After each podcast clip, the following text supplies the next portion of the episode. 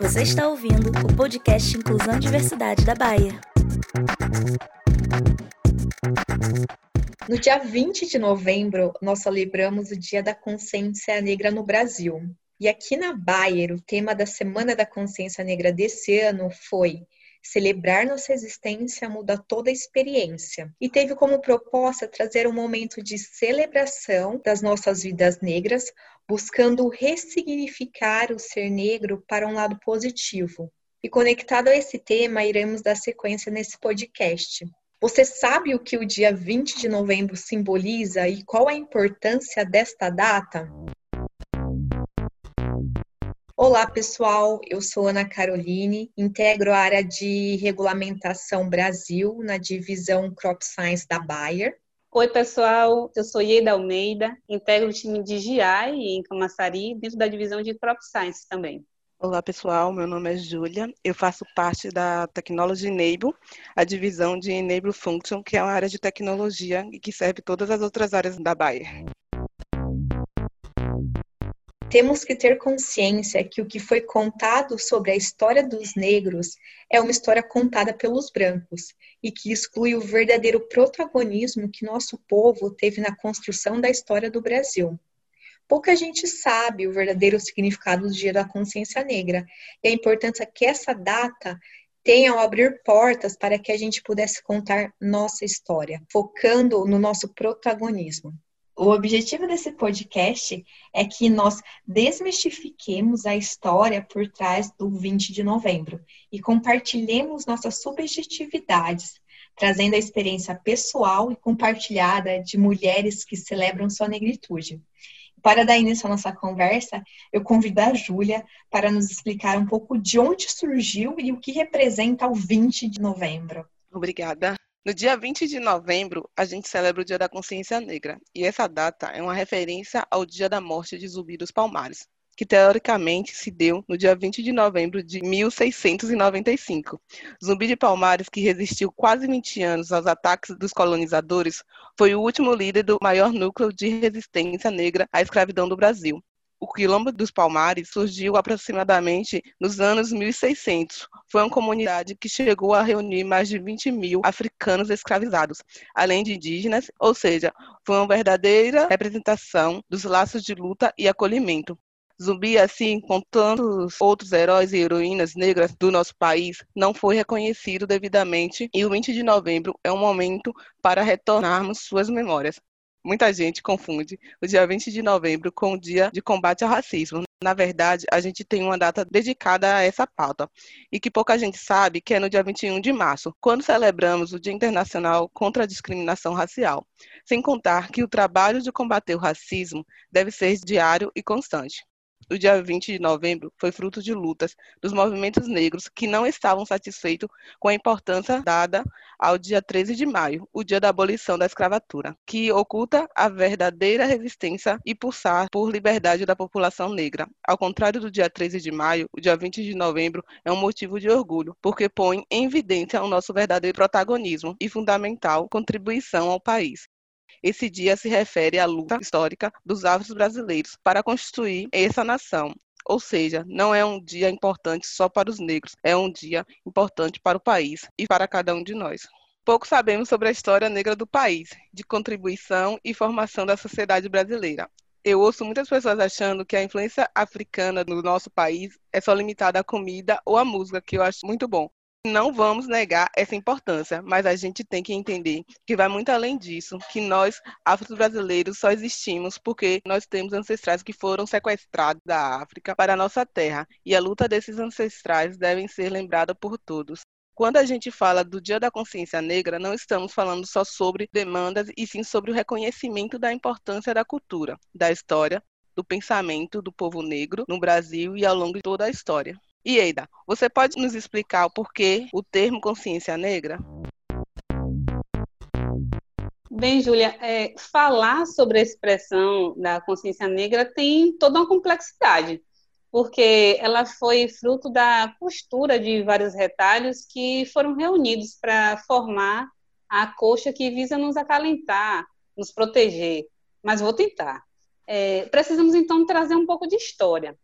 Consciência Negra era o nome de um movimento anti-apartheid que estava à frente de greves que fragilizaram a política segregacionista da África do Sul nos anos de 1970, 1973.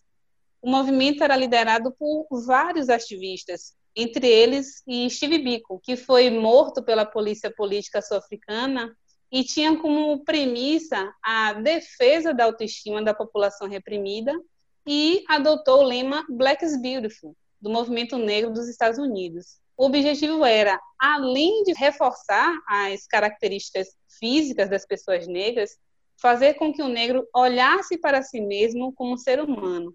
Eu vou repetir porque isso realmente é, é forte, né? Nós não nos vimos na condição do ser humano, então o movimento buscava isso, fazer com que nós é, enxergássemos o básico, nos ver como um ser humano. E aí, se apropriando desse contexto e fazendo um pulo de um continente para outro, no Brasil, diversas personalidades, como o artista e ativista Abdias do Nascimento, a Ialorixá Mãe Menina do Gantuá, a ativista Laudelina de Campos Melo, a intelectual Lélia Gonzalez, professor Milton Santos, enfim, vários contribuíram para o combate à desigualdade racial e devem ser enaltecidos, sobretudo no dia 20 de novembro, que deve ser entendido como uma data de alegria, de celebração aos que já se foram e aos que aqui estão resistindo, mas acima de tudo de valorizar o povo negro. Eu aproveito esse espaço para fazer inclusive um parênteses e expli explicar né, que a expressão consciência humana não deve ser utilizada para substituir o termo consciência negra. Isso porque essa ação só reforça as tentativas de deslegitimização da cultura negra e já vem sendo praticadas por séculos. Foi assim, por exemplo, durante a escravidão, quando agruparam tribos inimigas e dificultaram o diálogo entre eles, e impedindo, inclusive, qualquer tipo de insurgência. Foi assim quando se estabeleceu a criminalização da prática da capoeira e também com a intolerância religiosa, que é praticada até os dias de hoje contra as manifestações de fé de matriz africana. Nós temos que considerar que consciência negra não integra um sistema binário, zero ou um, negros em oposição aos não negros. Portanto, temos que pensar que queremos congregação, ao invés de separação. Nós valorizamos o legado da negritude, né, que veio antes de nós, mas isso não pressupõe de forma alguma o desrespeito às contribuições dos não brancos. A congregação de pessoas negras fortalece o processo de construção de identidade, dá subsídios para o nosso reconhecimento, nossa valorização e força. E aí, falando sobre construção de identidade, eu queria saber de vocês, meninas, qual foi o momento em que vocês perceberam a potência de serem negras? Carol, se você puder iniciar falando para a gente. Bom, Ieda, isso para mim é, aconteceu há muito pouco tempo atrás. Aconteceu há oito meses, é, que foi quando eu ingressei no Baiafro. E participar do Baiafro me ajudou e vem me ajudando a me reconhecer e construir minha identidade como uma mulher negra.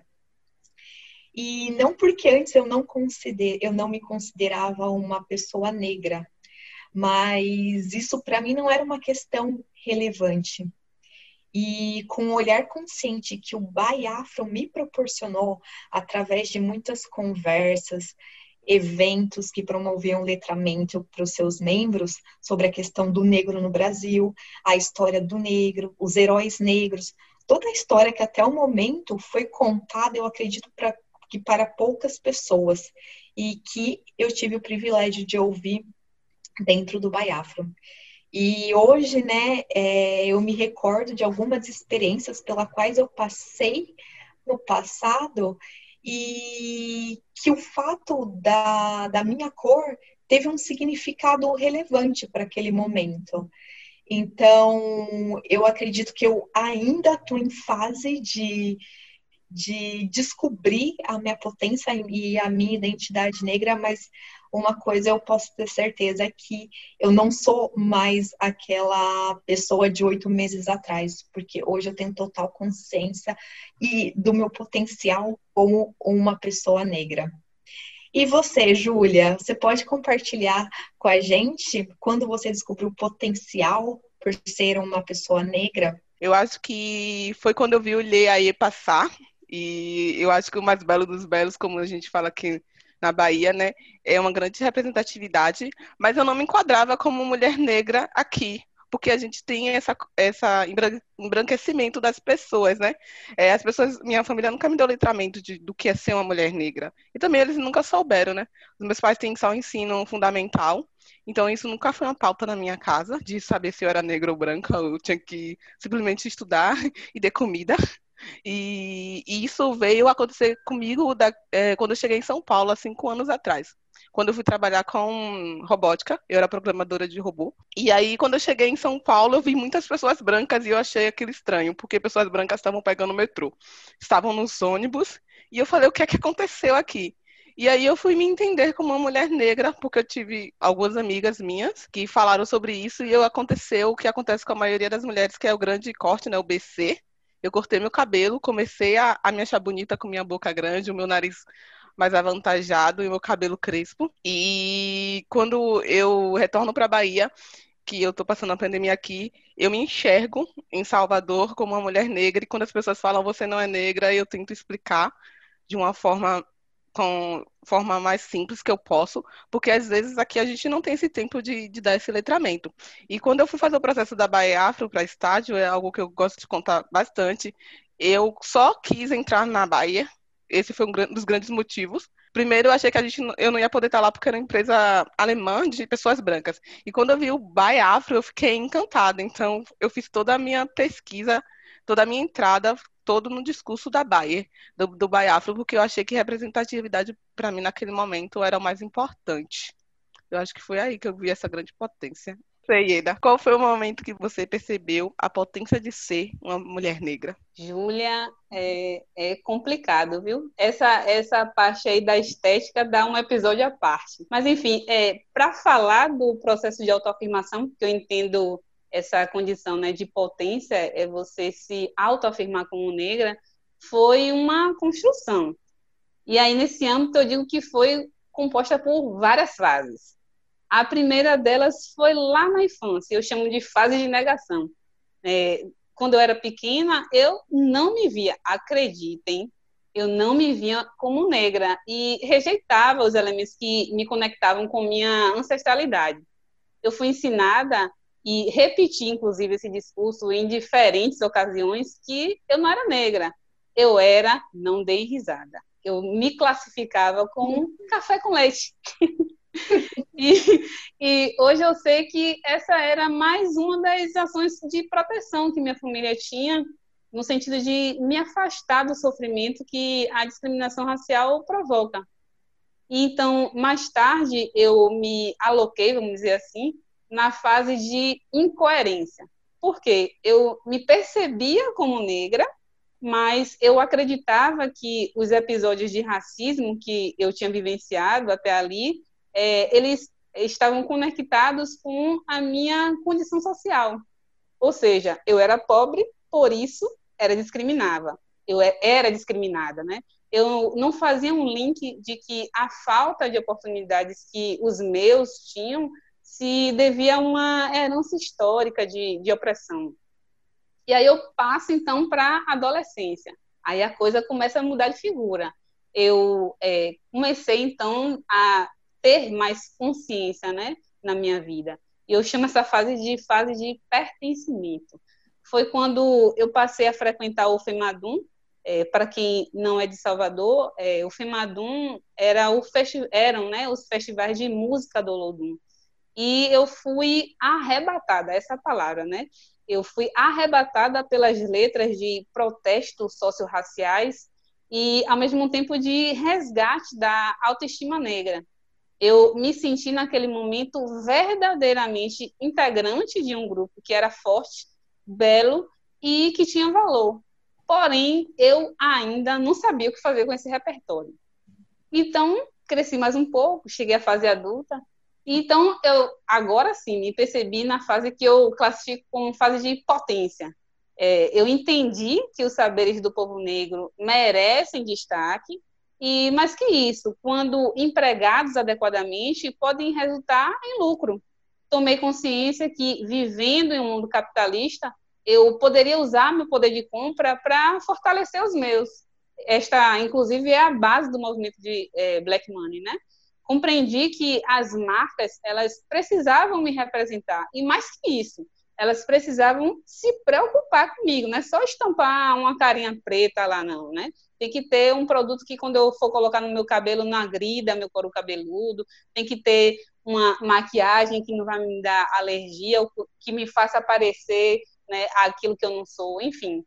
E, em paralelo, no mercado de trabalho, eu tive a oportunidade de integrar o Baiafro, um grupo, como você falou, é, Gil, que realmente é um divisor de águas, mas é, se a gente puder sintetizar, né, o, o Baiafra ele visa conscientizar líderes e liderados sobre as diferentes nuances de ser negro e busca estabelecer estratégias de oportunizar a inserção e progressão do negro dentro da Baia. Ou seja, achei meu lugar, né, gente? Mas, enfim, brincadeiras à parte, eu vi que poderia colaborar com iniciativas que iriam construir um legado de mudanças concretas e, de fato, relevantes. Mas ampliando o contexto histórico e saindo da minha biografia para a coletividade afro-brasileira, nós precisamos conversar sobre a abordagem adotada quando se fala dos negros no Brasil. Nós precisamos fornecer letramento para que as pessoas entendam que os nossos ancestrais eram reis, rainhas, príncipes, enfim, é, estavam inseridos em diversos contextos. Eles possuíam uma organização social e eram detentores de conhecimentos que também foram alvo de exploração dentro do espectro que a escravidão abrange. Os africanos, eles possuíam experiência com a agricultura em climas tropicais, e foram eles que transferiram essa tecnologia para os europeus explorarem mais tarde no cultivo da cana-de-açúcar, na mineração, da mesma forma. Então, a exploração que nós sofremos não foi só de força física, o nosso intelecto também foi escravizado. Porém, em contrapartida com esse panorama, o que nos era ensinado até bem pouco tempo atrás era um fragmento da nossa história, que remetia ao período da escravidão. Porém, eram relatos enviesados, desprovidos, inclusive, das nossas próprias narrativas. Na época em que eu estudava, né, estava em jardim de infância e ginásio, agora a nomenclatura mudou, mas, enfim, é, nessa época, os negros eram descritos única e exclusivamente como escravos. Não tinha a nossa presença como interlocutores. E aí fica a pergunta: foi só isso? Nós somos frutos da escravidão? É claro que não, né, gente? Tem muito mais para contar. Felizmente, veio a Lei 10.639, em 2003, que propôs mudanças reais quando ela estabelece a obrigatoriedade da abordagem da história africana e afro-brasileira no currículo escolar. Porém, a gente sabe que ainda há um longo caminho a trilhar uma equidade racial. Até quando nós iremos naturalizar a morte de corpos negros, como o ocorrido em uma grande companhia de varejo em Porto Alegre, no Dia da Consciência Negra, desse 2020 que mais uma vez se mostra tão anormal? Até quando nós vamos encarar como ok a exposição de identidade de pessoas negras em programas jornalísticos, pressupondo a culpa antes mesmo do julgamento? E então eu queria ouvir de você, Júlia, quais os passos que nós podemos adotar para que nossa história seja contada para além da escravidão? É, então, Ida, eu acho que você fez uma pergunta muito difícil e, ao mesmo tempo, muito simples, né? É, eu acho que primeiro a gente tem que se reconhecer como um povo racista. Isso é o fato, eu acho que é o primeiro ponto. e depois ir tomando essas é, decisões de mudança, né? Como consumir literatura de artistas negros, né? Ler mais livros, ler poesia, é, procurar esses artistas, saber suas biografias, né? É, consumir, na verdade já tem um tempo que eu só consumo roupa, bijuteria e outros tipos de, de artes, e não também são artes de empresas de pessoas que, que têm um público negro, né? Ou mostram propagandas de pessoas negras, é, influenciadores negros. Eu acho que isso é muito importante. Como eu sou uma menina de tecnologia, e tecnologia para mim ela une todos nós. Eu acho que consumir influenciadores, historiadores, é, essas pessoas todas estão nesse campo de, de, de, tecnologia nas redes sociais, né?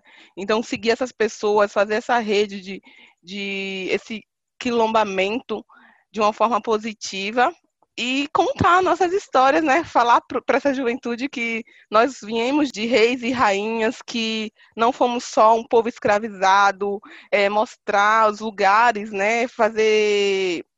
Eu gosto muito da Bahia e na Bahia eu sempre vou em alguns lugares que para mim fazem bastante representação como algumas cidades históricas e mostrar para as pessoas essas cidades que onde tem grandes quilombos e fazer disso um turismo mesmo para que as outras pessoas possam ver que a nossa história vai além da, da escravidão.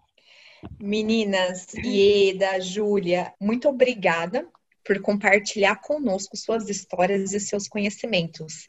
E obrigada também a todos os ouvintes pelo tempo de vocês. E antes da gente se despedir, a mensagem final que nós gostaríamos de deixar é que o Dia da Consciência Negra é o momento de celebrar e que nós não nos limitemos a essa data para celebrar nossa existência, porque celebrar nossa existência muda toda a experiência. Muito obrigada e até a próxima.